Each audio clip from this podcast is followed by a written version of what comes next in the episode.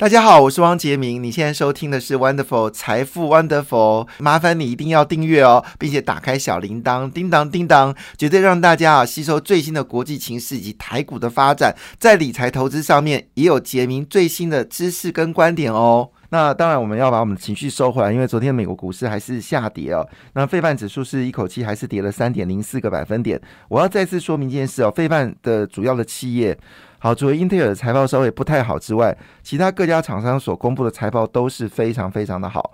那有些增长幅度超过一倍以上哦。那包括我们台积电也公布了营收报告，成长幅度高达百分之四十。诶，能想到台积电一家这么大的公司，它的年成长率可以到百分之四十？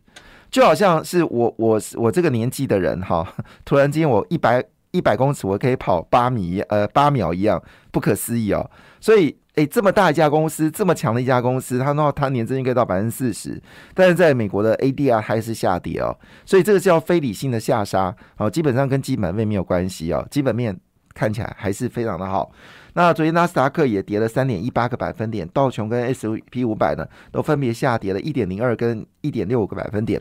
但对于民众，对于民众来说，他的想法是说，我管你基本面好不好，跌是事实嘛，就是我资金缩水嘛，这我可以体会。但是这个过程当中，你就要思考问题，你要不要卖，还是要继续买？好，这只是差别。那我们一般来说，从基本面分析来看的话，顶过了这个通货膨胀，其实股价就会上涨啊。那为什么会这样子呢？因为昨天美国公布了，就是物价。指数呢？好，原本应该是会跌破百分之八，四月份的结果出来只有八点三，好，还是比二月份的七点，好像七点五还要高，所以市场有些担忧。虽然开盘是涨，后来还是下杀哦，就是认为通膨的问题好像一直没有办法解决，所以迫使拜登可能会出手啊，就是降低。来自中国的生活用品的关税，好，那这部分呢，当然这个降税就会省掉十到二十趴不等，甚至有的东西到三十趴。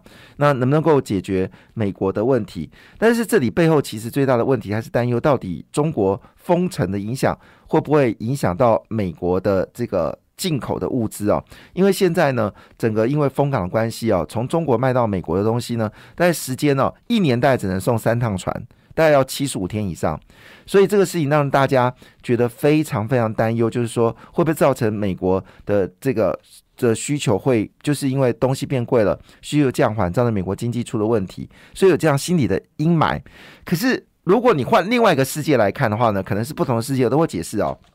那昨天很奇怪的事情是。中国股市全面上涨啊！中国最近经济状况所有数据很糟糕，就股票还可以往上走高，我觉得这也是了不起的一个国家。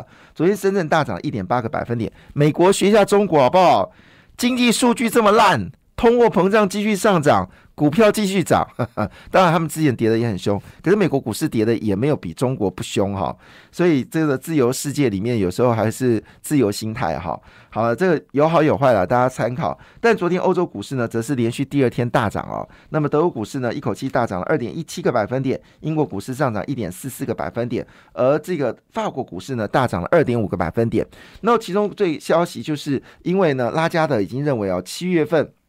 会开始升息，而且第三季的时候呢，就把它这个量化宽松呢，就开始要就是要收回，使得货币呢能够回归正常化。哦那也就意味着说呢，其实欧洲经济其实还算可以。那我们知道昨天有提醒大家，就是欧洲呃呃 W 呃 E Z W E Z W 呃 W E E Z E W E 好，就是一家这个就是德国的经济。呃，经济的一个智库，他公布了一个消息。这个消息呢，就是德国的经济呢，已经开始慢慢从泥淖中慢慢的复苏哦。所以昨天的德国股市大涨了二点一七个百分点，亚洲股市呢，则是涨跌互见哦。俄罗斯上涨了三点三个百分点，马来西亚呢上涨零点零九个百分点，印度呢只是修正了零点五一个百分点呢。那么印尼呢，在前天前两天呢大跌百分之五之后呢，今天只微幅修正了零点零五个百分点了。那到底这个世界有什么样重要消息呢？我先。谈一个讯息哦，先谈一个讯息。这个讯息我认为是非常重要，就是什么呢？就是铜价。那么昨天公布的铜价价格呢，已经开始上涨了哈。这个是一个很重要讯息，因为铜是落后指标的领先指标。落后指标你有没有很绕舌？哈，其实不绕舌，就是有些指标是领先的，有些指标是落后的。那铜呢是落后指标的领先指标，就是说。当铜价上涨的时候，表示景气已经开始明显的复苏哦，就是它是一个非常明显的一个一个指标。那我们就回来一件事情啊，就是说昨天这八点三呢，其实是好消息。我本来以为昨天呃前天是美国股市最后一天下跌啊，没想到昨天还是下跌啊，是因为这个数据呢比预期来的高了一点点，好八点三个百分点。但这是连续八个月第一次哦，看到物价指数呢已经下滑。那我基本上来说，五月应该会更低啦，六月应该更低，人人们会慢慢去习惯一些事情。然后慢慢的把生活调到你适合的方向，任何企业都彼此彼此自有弹性哦。那因为三月份是八点五，四月份是八点三，所以五月份呢应该会继续的降低哦。这个应该是没有问题啊，这是其实包括了这个呃，就是美国联准局主席鲍尔都认为说一件事情不用问题，他一定可以让美国经济软着陆哦。那回到台湾哦，其实台湾股市下跌，我基本上应该这么说，外资的卖压是造成主要的因因因素。那还有一些中实户呢，有些没信心了，也卖出了股票。可是呢，其实我喜欢看一个指标叫税收。其实如果台湾的企台湾这个国家好，税收就会增加。那很有趣的事情，这个税收的年增率跟我们的 GDP 其实是正好是正相关哦。我们第一季的 GDP 在是三点四嘛，哈，然后我们前四个月总税收呢，跟去年比呢是增加了百分之三。所以换个角度来看的话呢，其实那更不用说我们四月份上市会公司又创下呃营收又创下历史新高，历史新高三点三三兆。昨天有跟大家讲，几乎每个产业除了面板。跟金融之外，每个产业都是成长。好，面板、笔电，还有这个笔电制造商啦，就是系统厂商，还有包括金融之外，每一个行业都是上涨。好，所以这个台股的下跌，我想基本上是外资的因素哦。那不论是欧洲它决定要升息，或者美国决定要升息，或者是中国的物价在上涨，其中背后的原因就是全球的货柜的需求会非常旺哦。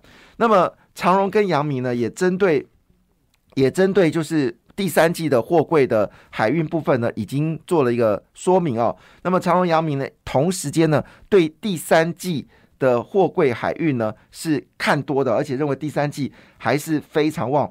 那杨明董事长是郑正茂嘛？他是一个经济学家。他说呢，对于海运市场的展望是很有信心的。那么近日市场传出哦，如果美国能对中国调降各种关税的话，那这件事情当然会造成中国对美国的出口还会再继续的增加嘛？哈，所以换个角度来说，只要有降税，对全球的贸易的流通啊，贸易的流通呢就会增加。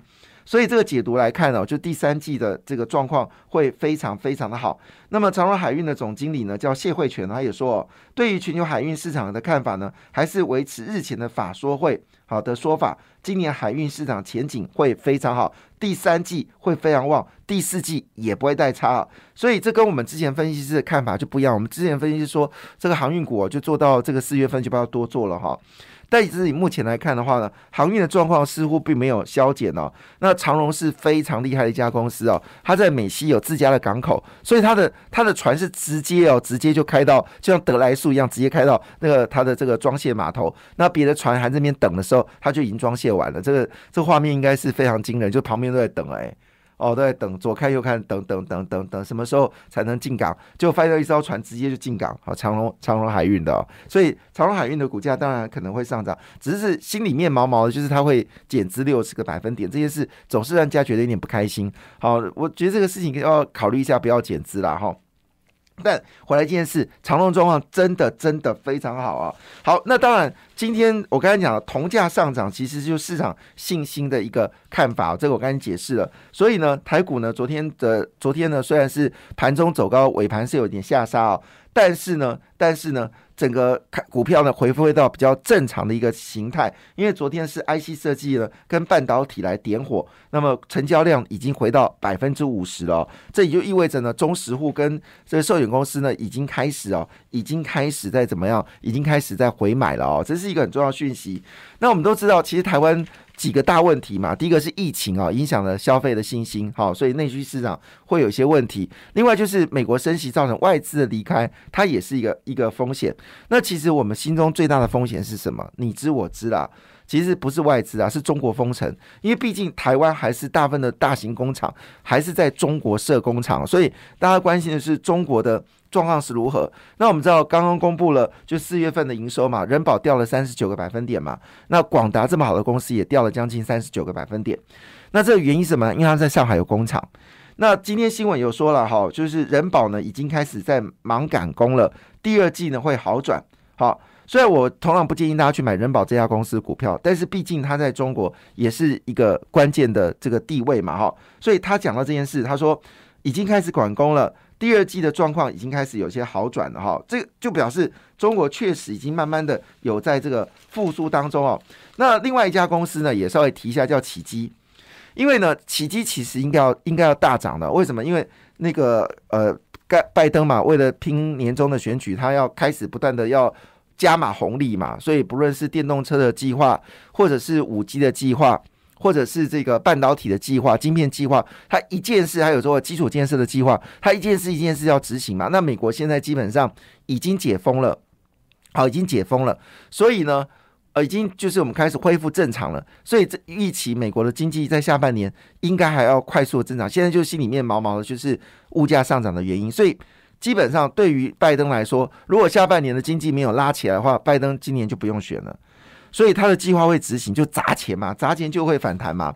所以起基就是我们说的通讯类股里面一个很重要的一家公司。他说他订单满手，可是没办法出货，主要没办法收货是因为来自于。中国的这个呃供应链有些问题哦，但是呢，他预计哦，他预计好基本上会慢慢的转好。那他有特别提到一件事，他所他认为哪些东西会是现在最需要？第一个就是电源管理 IC，另外就是 MOSFET，另外就是 MCU，好，还有另外就是我们说的这个系统单晶片 SOC。好，这些东西可能对于一般投资人会说啊，这好复杂哦。简单一句话，他现在认为缺的东西就会涨，好不好？就这么简单。那这个情况下呢，赶快我看，赶快去找媒体哦。那跟这些呃，就是我们说的电源管理 IC 啊，或者是我们说的这个呃呃微控制器啦，或者系统单晶片呢，好，到底有哪些公司呢？好，今天新闻，昨天强茂就很强了嘛，哈。那强茂是做 NCU 的啊，昨天七十几块就往上走高了，估计应该还会继续走。强茂嘛，这名字取多好。好，那工商时报也说，像智新啊，智新是做什么？智新就是做电源 IC 的。他公布第一季的获利哦，是赚了八点零二元哦，这公司是怎么赚的哦？相当可怕，八点零二元已经比去年第三季传统旺季更高哦。第一季是淡季哦，他去年第一季赚四点四点六六，今年第一季赚了八点零二，哇，真的可怕哦。他是要智新，另外就茂达，茂达呢也是做电源 IC 的。那么它今年的成长比去年成长八十七点三，所以我们看起基在讲说啊，这个这个哦，就是我们说电影管理 IC 现在很缺货，那你回头看这些做电影管理 IC 的公司，真的获利强强棍哦。那股票下跌，等股票因为大盘的关系没有涨，但是它的爆发性会非常非常强哦。另外一个就是我们做汽车版的晋鹏。那么晋鹏呢，基本上就是做呃汽车的嘛，所以汽车当然我们说传统汽油汽车销售不好，可是电动车的需求可能会增加，所以呢，他说第一季呢就由亏转盈，第二季会更好。哎，这个由亏转盈是股票上涨十大理由之一哦。好了，我们再继续分析下去哦，就是我们说的一定要谈到一个一个重要的讯息，什么讯息呢？就是联电哦。那联电呢，在呃上礼拜吧，哈，他有提出一个消息说。它已经要转进所谓的化合半导体，就是中国所称的第三代半导体。那这个东西是未来电动车里面，你的车子要跑得快，加速要那么能够猛，然后你电池消耗要减少，电能电能电池的效能要更高，那你就要到用到所谓的第三代的这个半导体，或者叫称之为化合半导体。台湾称之为化合半半导体，这个我觉得这样说法是比较正确的。那么其中呢，就是我们说的茂系哦。茂信呢公布了第一季的财报，哇不得了，它第一季获利是赚了零点八五元呢，然后创了五季的新高。第一季是不是旺季？它竟然比去年更强，然后跟去年比的时候，成长了六十个，跟上一季比，就是第一季跟第四季比，去年第四比，它增长百分之六十，这还不打紧，它跟去年比增加了两百 percent，哇！而且他说啊，现在产能产能已经满载了哦。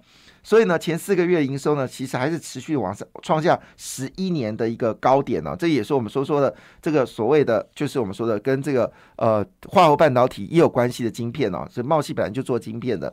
另外一家呢是做这个影像感测器，那么影像感测器都会记记得另外一家嘛。其实台湾影像有两家，另外是叫做亚太。亚太是四九七四亚太哦。他说呢，大环境充满变数哦，可是以目前来看呢，毛利率在持续的往上走高。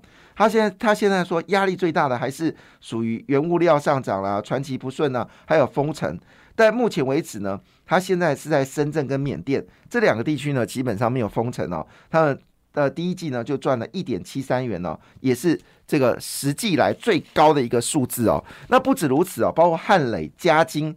台办好都陆续公布非常好的消息哦。那么台办呢，也是车用半导体的一家公司，它是做二级体的。那么公布业绩的时候，比去年同期呢大幅增加了一感感谢你的收听，也祝福你投资顺利，荷包一定要给它满满哦。请订阅杰明的 Podcast 跟 YouTube 频道财富 Wonderful，感谢谢谢 Lola。